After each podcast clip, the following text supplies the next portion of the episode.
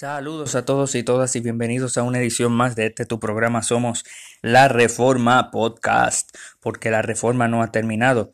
Este que te habla es tu amigo Cristian González y en esta edición de Somos la Reforma Podcast eh, venimos a hablar sobre apologética reformada, hablar sobre el argumento trascendental que estábamos eh, dirigidos en episodios anteriores y específicamente sobre el probar la existencia de Dios. Habíamos hablado eh, sobre el bantilianismo, así que si usted no sabe lo que es la apologética reformada, eh, no sabe quién es Cornelius Bantil, eh, le recomiendo que vea, que escuche los podcasts anteriores sobre apologética reformada. En esta edición vamos a ir un poco más profundo y voy a estar basando lo que voy a decir, voy a estar basándolo en una publicación que hicimos eh, el año pasado, 2020, en Smart. Voy a tratar de dejar en la parte de abajo, en la descripción, en donde pueden encontrar esto. Eh, y estábamos en este en esta edición, en, este lugar, en Small, estábamos tratando de responder una pregunta y la pregunta es si nacemos o nos hacemos criminales. Eh, un nuevo argumento sobre la naturaleza del criminal.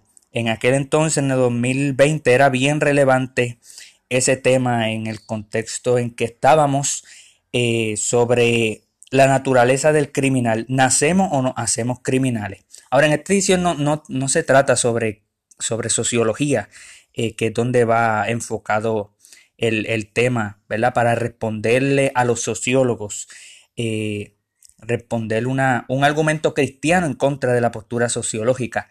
Eh, en esta edición no es que no estamos concentrados en eso, pero sí la voy a estar utilizando como, como referencia porque, porque aquí yo eh, establezco, aquí establecemos la apologética reformada y lo que traté de hacer es explicar lo más fácil y sencillamente, pero a la misma vez profundo y minucioso, eh, bien precavido, de lo que es el método bantiliano, el método trascendental, eh, para luego dar el argumento de que si alguien se hace criminal en la vida es porque nace criminal en la vida.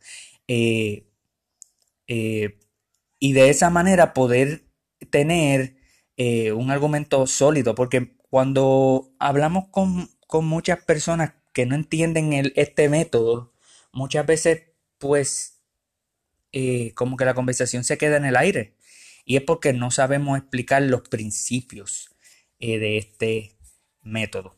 Y hemos explicado en ediciones anteriores los principios, pero aquí vamos a entrar un poco más profundamente sobre la temática. Sí que existen diferentes cosmovisiones. Hablamos de lo que es una cosmovisión, una filosofía de vida, cómo tú vives, cómo tú ves la vida, cuál es el espejo, cuál es el lente que tú utilizas para ver la vida.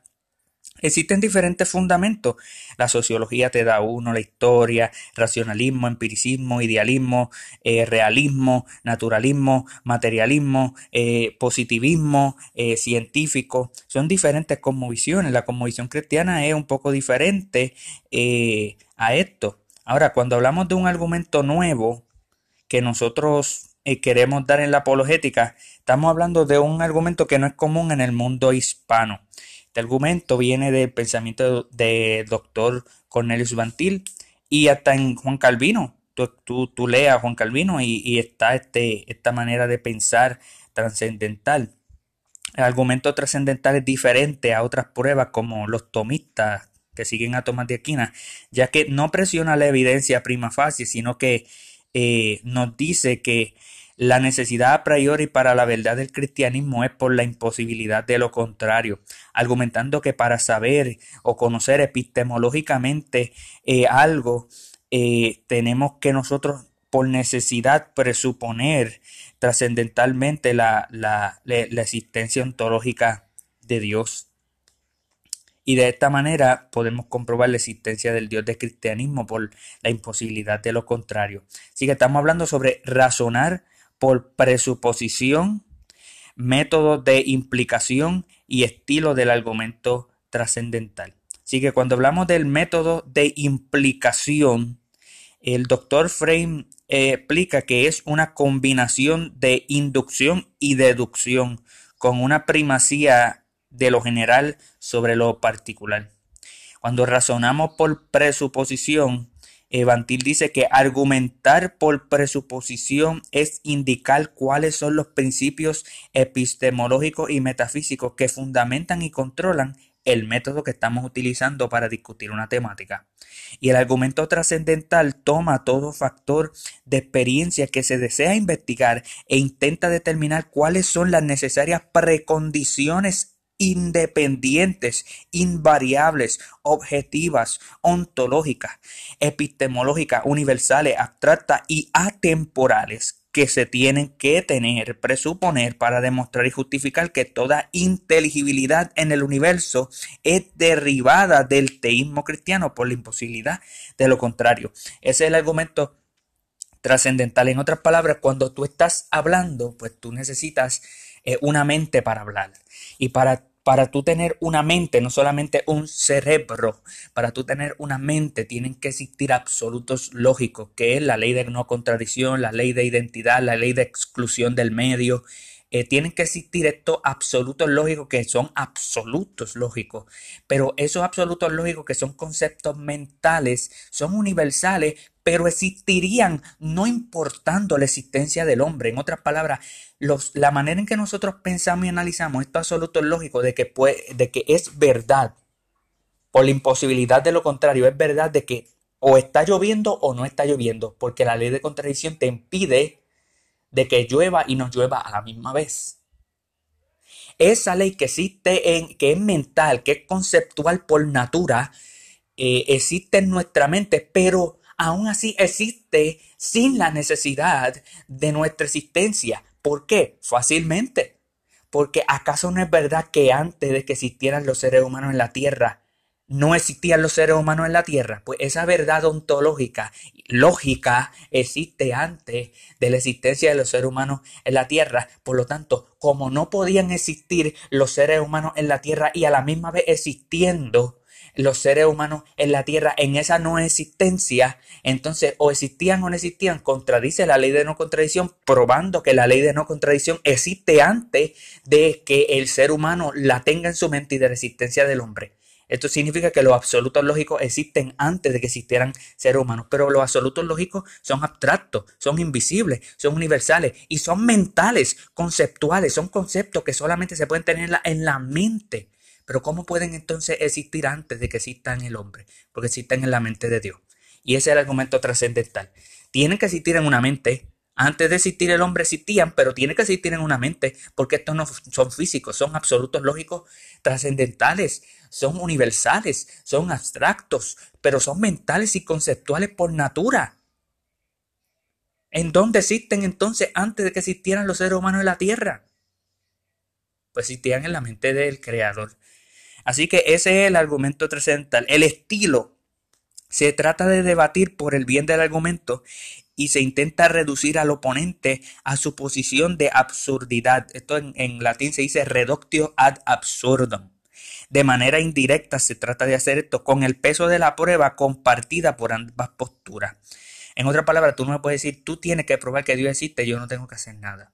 No, ambos tenemos que probar. Yo tengo que probar la existencia de Dios, claro.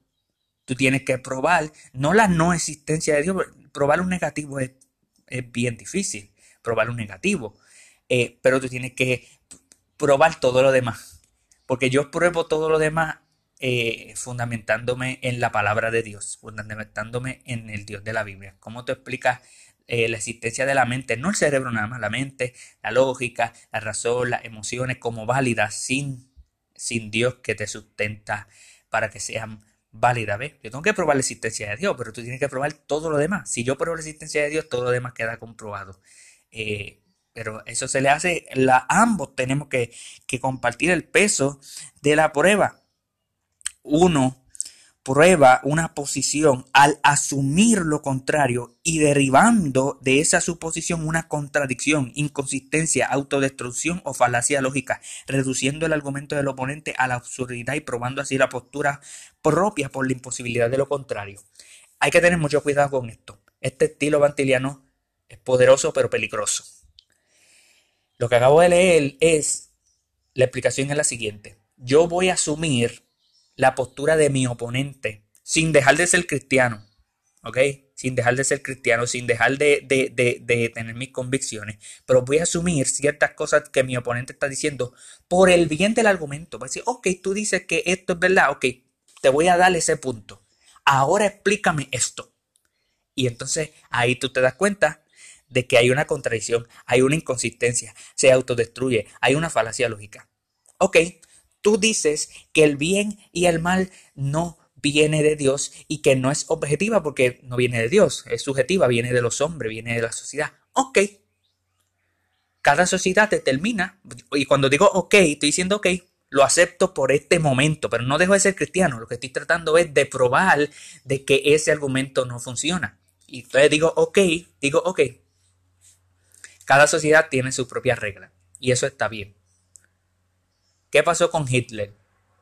Bajo tu como visión, lo que hizo Hitler no es bueno ni malo, era bueno para ellos, malo para nosotros, pero eso es nuestra preferencia. La realidad es que tú deberías de defender de que lo que hizo Hitler estuvo subjetivamente bien, porque eso fue la moralidad de ellos.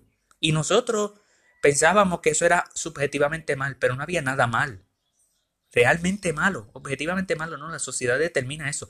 Si mañana crean una ley en donde los hombres pueden casarse, eh, ni siquiera casarse, pueden tener relaciones ilícitas con menores de edad, nosotros tenemos que decir, la ley es la ley, la sociedad lo decidió, la mayoría manda, y eso es bueno. No es objetivamente bueno, es subjetivamente bueno, pero sigue siendo bueno. Es algo pues que hay que aceptarlo inmediatamente la cara de los ateos y de los agnósticos cambia y dice, no, no, no, no, no, no, no, no, no, eso no es lo que estoy queriendo decir. Y bueno, pero ese, ese es el método trascendental. Me pongo en los pies de, en los zapatos del oponente sin abandonar los zapatos cristianos, sino que los traigo ahí para decirle, ok, vamos a aceptar que tú dijiste esto, explícame todo lo demás. Y, y ves cómo se contradice la postura de ellos. Y inmediatamente que se contradice, tú ofreces a Cristo, porque el método vantiliano es evangélico por natura. Tienes que ofrecer a Cristo. Ahora, existen los elementos básicos del nuevo argumento, de este nuevo método apologético. Primero existe una conclusión o sea, comienzo con una conclusión, eh, que es buscar mostrar que toda inteligibilidad, que es la capacidad que yo tengo para, para, para, para tener la mente, para pensar, eso depende en y presupone la visión teísta cristiana según la revelación natural y especial de Dios en la Biblia.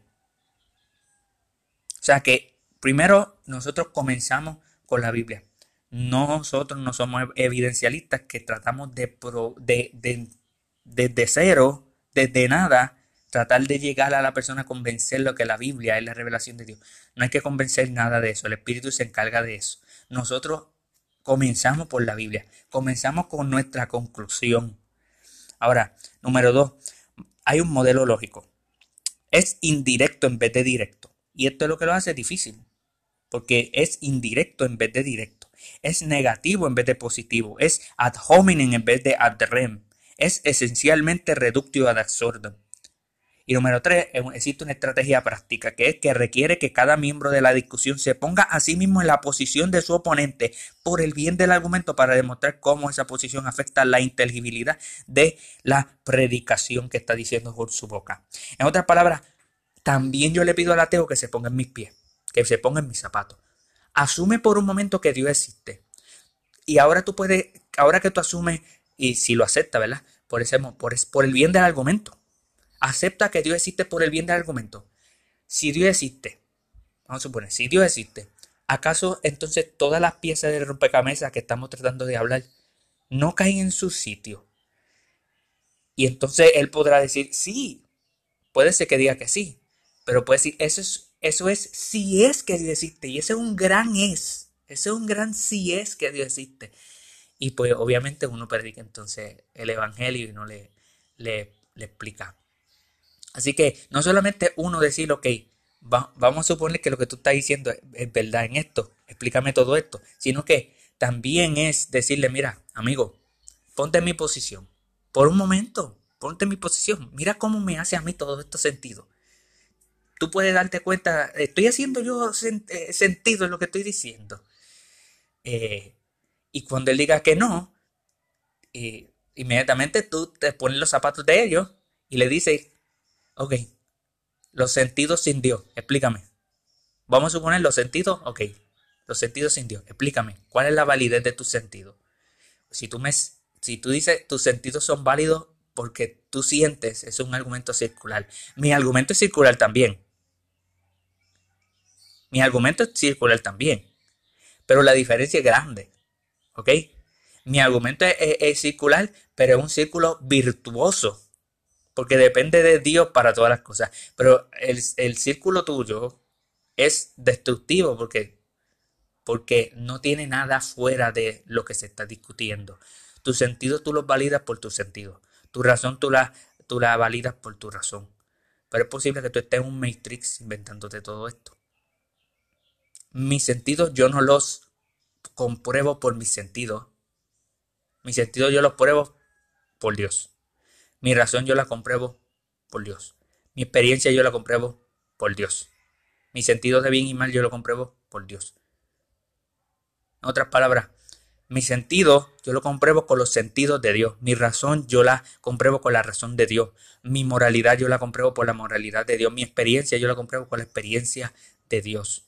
¿Ve que es un poco diferente? Ambos estamos tratando con circularidad. Pero mi circularidad es más bien un espiral glorioso. Tu circularidad es una circularidad unidimensional. Y es así como tenemos que explicar eso. Ahora, hay que refutar la perspectiva social. Si la respuesta es, y yo escribo sobre la criminalidad, ¿verdad? Que es sobre el tema de este artículo que escribimos. Si la respuesta es que criminal es lo que la sociedad de un lugar particular determine, estoy poniendo esto como ejemplo, entonces la sociedad de ese lugar es el estándar sobre si alguien debe ser reconocido como criminal digno de penalización. El problema con esta postura es que el concepto criminal es subjetivo, puede cambiar de sociedad en sociedad y por lo tanto no existe tal cosa como un criminal. Los que dicen que nos hacemos criminales, lo que en realidad están diciendo es que el criminal es creado por la sociedad cuando una conducta inmoral determinado por la misma norma social de un lugar se convierte en norma jurídica. Mayor problema aún es saber el por qué nosotros decidimos lo que es criminal contrario a otra sociedad que, que dicen algo diferente. En otras palabras, esto es arbitrario. Esto causa grandes problemas porque si la sociedad es el estándar, ¿cuál sociedad es el estándar? ¿Cuál sociedad? ¿La sociedad de los nazis en Alemania? Es una buena pregunta, aunque no lo crea la única manera para que la perspectiva sociológica sea consistente diciendo que no estuvo mal lo que hizo Hitler porque fue la sociedad darwinista que él tenía que determinó que más de 6 millones de judíos eran subhumanos y por lo tanto eran dignos de muerte pero los que evocan que el estándar es la sociedad no se atreven a decir esto y así demuestran que son inconsistentes. ¿Ven el ejemplo que di? Eso es un buen ejemplo. Ahora, pregunta, ¿fue inmoral lo que hizo Hitler? ¿Basado en cuál estándar? Si el estándar es la sociedad, entonces la moralidad es arbitraria. Si es arbitrario y subjetivo, entonces agredir sexualmente a un niño por jugar no es realmente malo, sino que es malo para los que arbitrariamente decidan que lo es. Nosotros que fuimos y detuvimos a los nazis, ¿Era nuestra moralidad, mejor que la de ellos? ¿O solo diferente? Si la respuesta es mejor, ¿basado en cuál estándar? Vuelvo y repito, si el estándar es la sociedad, entonces no podemos concluir que nuestra moralidad era mejor a la de ellos, porque cada sociedad es su propio estándar. Se debe concluir que nuestra moralidad sobre la diferente y no mejor, a menos que el estándar no sea la sociedad, sino que sea algo superior a la sociedad. Entonces se puede decir que éramos, nuestra moralidad era mejor, porque hay algo superior a la sociedad. A esto a lo que nos referimos cuando hablamos que la evocación de la sociedad sobre su propio estándar es tanto inconsistente como peligroso. Si no tienen un estándar superior que la sociedad eh, eh, que la sociedad te puede dar. Si Dios no es tu estándar moral, estás de acuerdo con la conmovisión atea y darwinista, diciendo que nosotros vivimos en un mundo formado por un por chance, autoseleccionado naturalmente y que no existe tal Dios que dice no matará. Pero si somos materia y emoción danzando al son de nuestras propias moléculas, ¿qué importa lo que la sociedad diga y haga? Son las moléculas de los miembros de nuestra sociedad reaccionando contra las moléculas de los miembros de, de la otra sociedad. Son las moléculas de Estados Unidos peleando contra las moléculas de los nazis, viviendo en un mundo sin propósito, sin importancia, gobernando y predeterminando por las leyes de física y naturaleza, y terminará dejando de existir dentro de 5 mil millones de años. Qué triste, ¿verdad? Espero que pueda ver cómo la perspectiva sociológica es a la absurdidad cuando examinamos de cerca sus presuposiciones. En esencia, o está suscrito a la conmovisión cristiana, o elementos como la verdad, moralidad, realidad, existencia, criminalidad, eh, justicia, absolutos lógicos, leyes de la naturaleza, entre otros, no tienen sentido. Solo la conmovisión cristiana puede definir tales cosas según lo que Dios nos ha revelado en su palabra. Así podemos ver que conceptos como criminal, inmoral, no tienen sentido fuera de la conmovisión cristiana. Ahora, la prueba de que nacemos criminales, en el artículo yo digo, en este debate estamos en, acuerdo que hay dos posturas, nacemos criminales o no nacemos criminales. Por lo tanto, si una de las dos posturas no logra demostrar su caso, lógicamente procede que el otro se mantiene. La postura contraria, que es aquella de los, de de los sociólogos, no puede justificar las presuposiciones sin robarle mi argumento, conceptos sin robarle mi argumento, objetividad, objetividad sin robarle mi conmovisión demostrar un negativo mediante un principio de falsificación o verificación sin robarle mi conmovisión, la verdad sin robarle mi conmovisión, la realidad, inteligibilidad, inteligibilidad, la uniformidad de la naturaleza, absolutos lógicos, moralidad objetiva, la razón, la experiencia, la ciencia, todo esto no lo puede hacer la posición contraria sin robar de mi conmovisión que dice que Dios tiene la necesaria precondición para eso. Y como la postura contraria no puede justificar esto, la cristiana se mantiene. En otras palabras, sin el Dios vivo y verdadero de la Biblia no se puede justificar tales cosas como criminalidad, objetividad, verificación, falsificación, la verdad, la realidad, inteligibilidad, uniformidad de la naturaleza, absoluto lógico, moralidad eh, objetiva, razón, ciencia, método científico, nada de esto puede ser justificado. Ahora, la pregunta es, pruébame que Dios existe. Ese es el nombre de, este, de, este, de esta discusión, de este episodio en Somos la Reforma Podcast. Pruébame que Dios existe.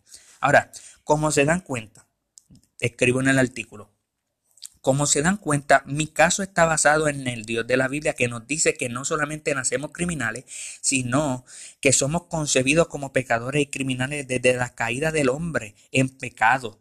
Génesis 3, Salmo 51, 5. La postura contraria tiene que ir en contra de Dios y de lo que Él ha revelado en la Biblia para demostrar su caso. Y así demuestran que suprimen la verdad en injusticia. Romanos 1, 18.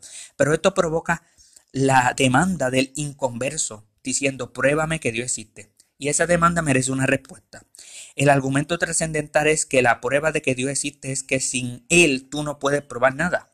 Esto es, que Dios existe por la imposibilidad de lo contrario, porque Dios es la necesaria precondición de la inteligibilidad para probar algo.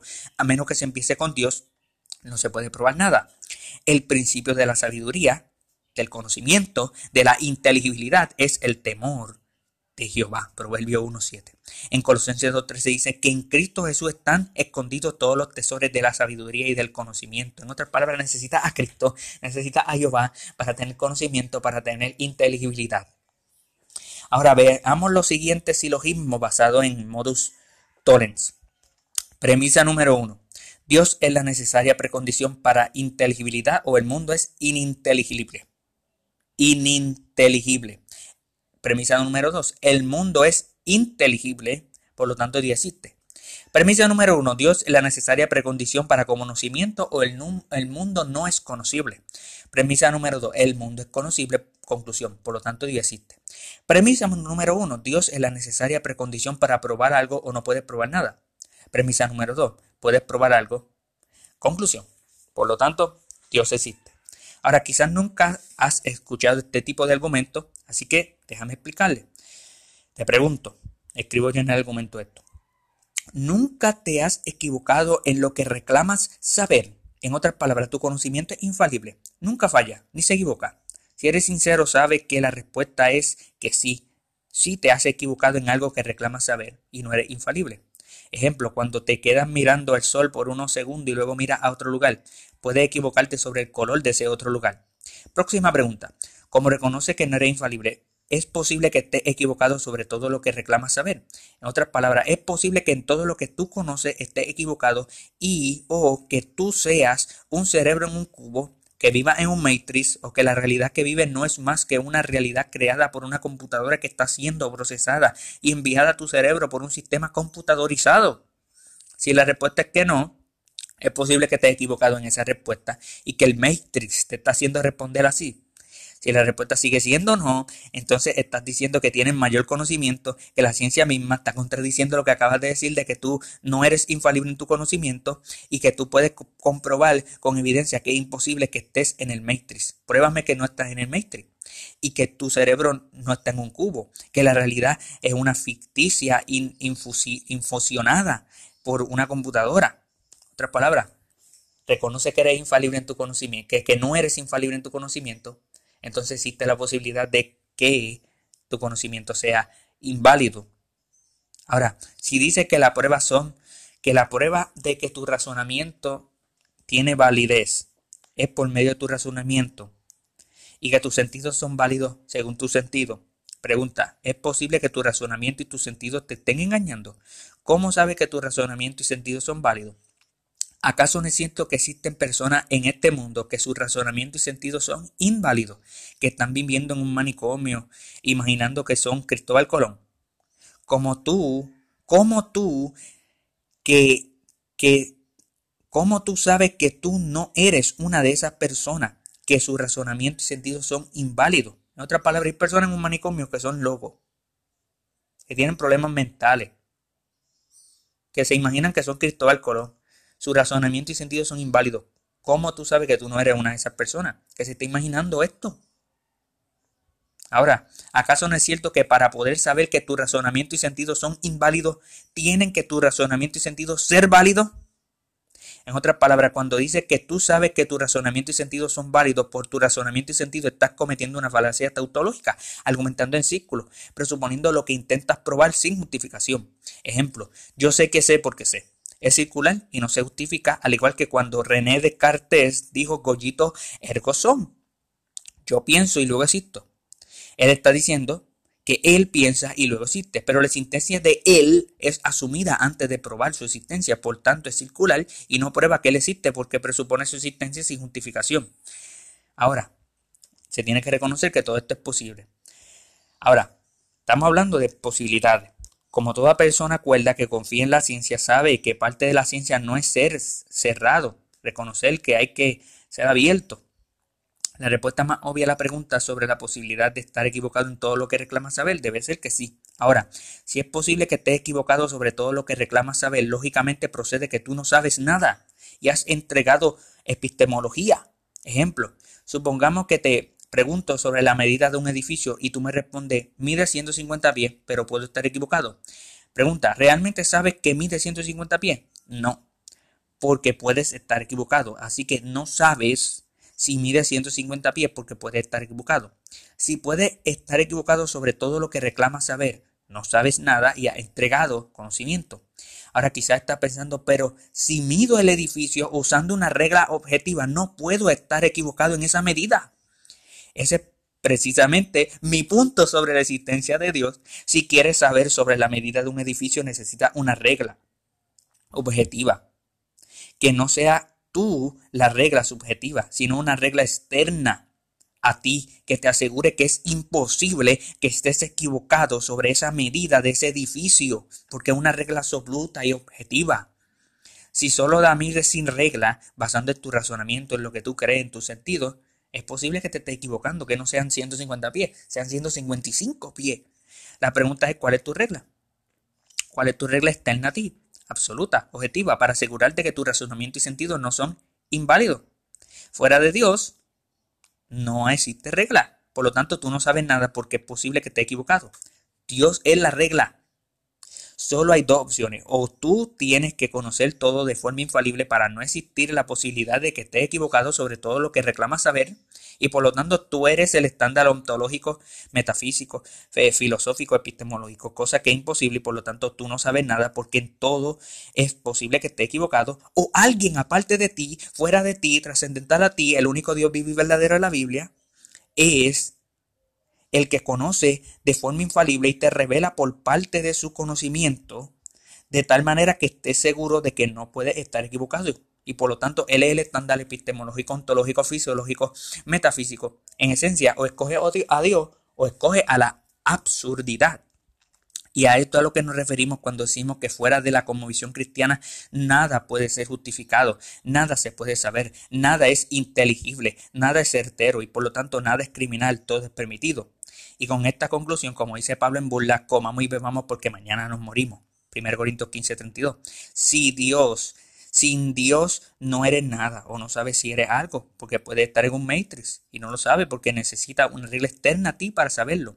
Ni siquiera puede argumentar solipsismo como tu base, porque puedes estar equivocado sobre eso. Ahora, quizás tú me refutas, escribo yo en el, en el, en el artículo, pero es posible que tú también estés en el Matrix Christian y que estés equivocado sobre todo lo que reclamas tú saber también, ¿verdad que sí? Mi respuesta es imposible. ¿Por qué?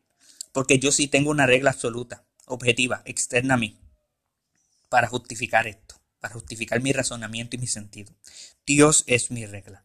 Y lo que yo sé lo sé porque Dios me lo reveló a mí, en la naturaleza, en mí y en la Biblia, de tal manera que es imposible que esté equivocado, porque esto es externo a mí, Dios es externo a mí, Dios no está en mí en ese sentido. Dios es otra, otro ser diferente a mí, superior a mí, Él es mi regla. Pero no solo yo tengo a Dios como mi regla, tú también. Tú también usas a Dios como tu regla, pero no le das el mérito, no, le das, no te das cuenta, porque suprimes la verdad en injusticia porque amas tu pecado. Tú vives la vida asumiendo que tú existes, asumes que todo es real, asumes que no vives en el Matrix, asumes que todo tiene sentido e importancia, cuando en realidad es posible que aún este blog sea el producto de tu imaginación. Si fueras consistente en querer negar la existencia de Dios, no usaría ninguno de los conceptos que tu propia cosmovisión no justifica. Pero no puedes ser consistente porque vives en el mundo que Dios creó y Él condicionó y todo de tal manera para que nadie tenga excusa sobre su existencia cuando se presente delante de Él en el juicio final. Y es por eso que tienes que arrepentirte, porque Cristo no solo murió para salvar a los pecadores de sus pecados, sino también Cristo murió para salvar el conocimiento de esos pecadores, la razón y los sentidos de esos pecadores. Los que pongan la fe en Él pueden ser salvos.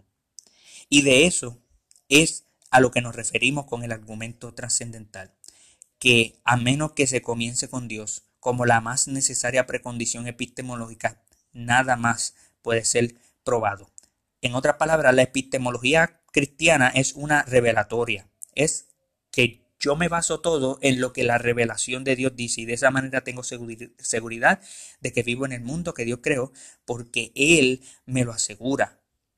Ahora, la epistemología del ateo es una autónoma en otras palabras, eh, lo que tú sabes es revelado por ti mismo, es autómatos y tus sentidos están en ti mismo, literalmente. E irónicamente tú tienes que vivir por fe de que tu razonamiento y sentido no son inválidos sin una regla que justifique esa fe.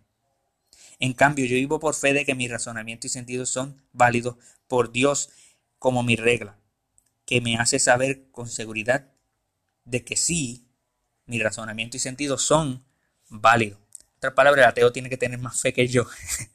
Así que si no crees en Dios, pierdes el debate. Y ahí continúo eh, un poco más hablando sobre cómo funciona esto de la criminalidad eh, desde el vuelto del Edén eh, y cómo funciona el pecado original.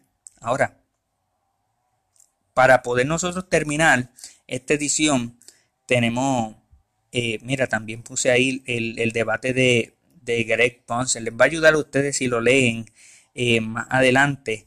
Eh, pero Greg Ponce es excelente en sus debates.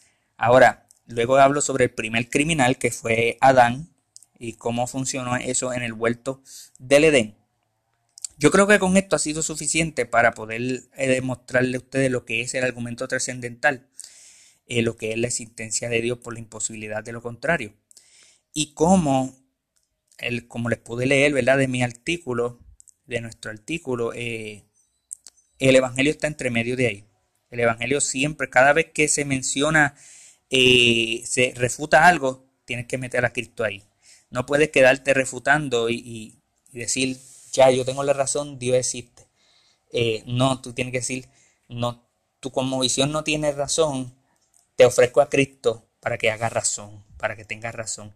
Y recuerden, recuerden la antropología nuestra. Nosotros no podemos cambiar a nadie. No podemos convertir a nadie. No podemos convencer a nadie. El Espíritu Santo es quien convence de pecado, de juicio y de justicia. Es el Espíritu Santo quien cambia el corazón de piedra. Por eso es que, como dijo Pedro, no, no tengo aquí la cita, Pedro dijo que ofrezcamos una defensa, pero que, pero que lo hagamos siendo nosotros ejemplo, con mansedumbre, que santifiquemos a Cristo en nuestro corazón. Eh, que santifiquemos a Cristo como Señor de nuestro corazón. En otras palabras, no intentes debatir con alguien si tu corazón no está santificado. Eh, eh, obviamente no es que seas perfecto. Lo que me refiero es que lo ofrezcas con mansedumbre. Eso es lo que yo espero que ustedes hayan sentido en, todo esto que he hablado. Como, como ofrezco esta discusión con mansedumbre, con santidad y con mucho respeto. Es porque eso es lo que el ateo se va a quedar quizás no sepa recordar cómo yo fue que yo le di una vuelta, eh, una vuelta de 180 grados y, terminé poniéndole la responsabilidad en él y todo eso. No se va a recordar cómo hice eso, pero se va a recordar de algo, que le sonreí, se va a recordarle que lo respeté, de que cuando él habló yo no lo interrumpí, de que lo escuché, de que le hice preguntas porque no entendía, quería, porque me intrigaba saber su respuesta y porque le mostré el amor de Cristo y le ofrecí a Cristo. Y le dije que su única solución para su pecado, que le impide reconocer la existencia de Dios, su única solución es creer en la existencia de Dios, es creer en Cristo, es arrepentimiento. Y de esa manera es que funciona el método Bantilón, es sumamente evangélico. Es lamentable que los evangélicos sean evidencialistas porque este es el método que deberían de, eh, tener. Eh, ahora, como dijimos en ediciones pasadas, no es que no se ofrezcan evidencia. Y esto es uno de los temas que quizás es para, para otro futuro, eh, para otra futura edición sería bueno explicar. Porque dentro del materialismo, dentro de la escuela de la, de, la apologética reformada, existen diferentes visiones, existen diferentes eh, perspectivas sobre cómo hacer esto.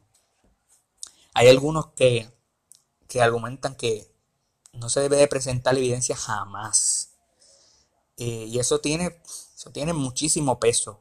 Y hay otros eh, que dicen, pues, yo puedo presentar evidencia. Siempre y cuando, ¿verdad? Yo le deje saber a ese inconverso de que, de que esta evidencia, como el argumento cosmológico, teleológico, estos argumentos, eh, no, es, no, es, mi fundamento, pero me ayudan a, a poder decirte, mira, como el argumento cosmológico que lo que, lo que pretende hacer es comprobar, según la ciencia, de que el universo tuvo un comienzo.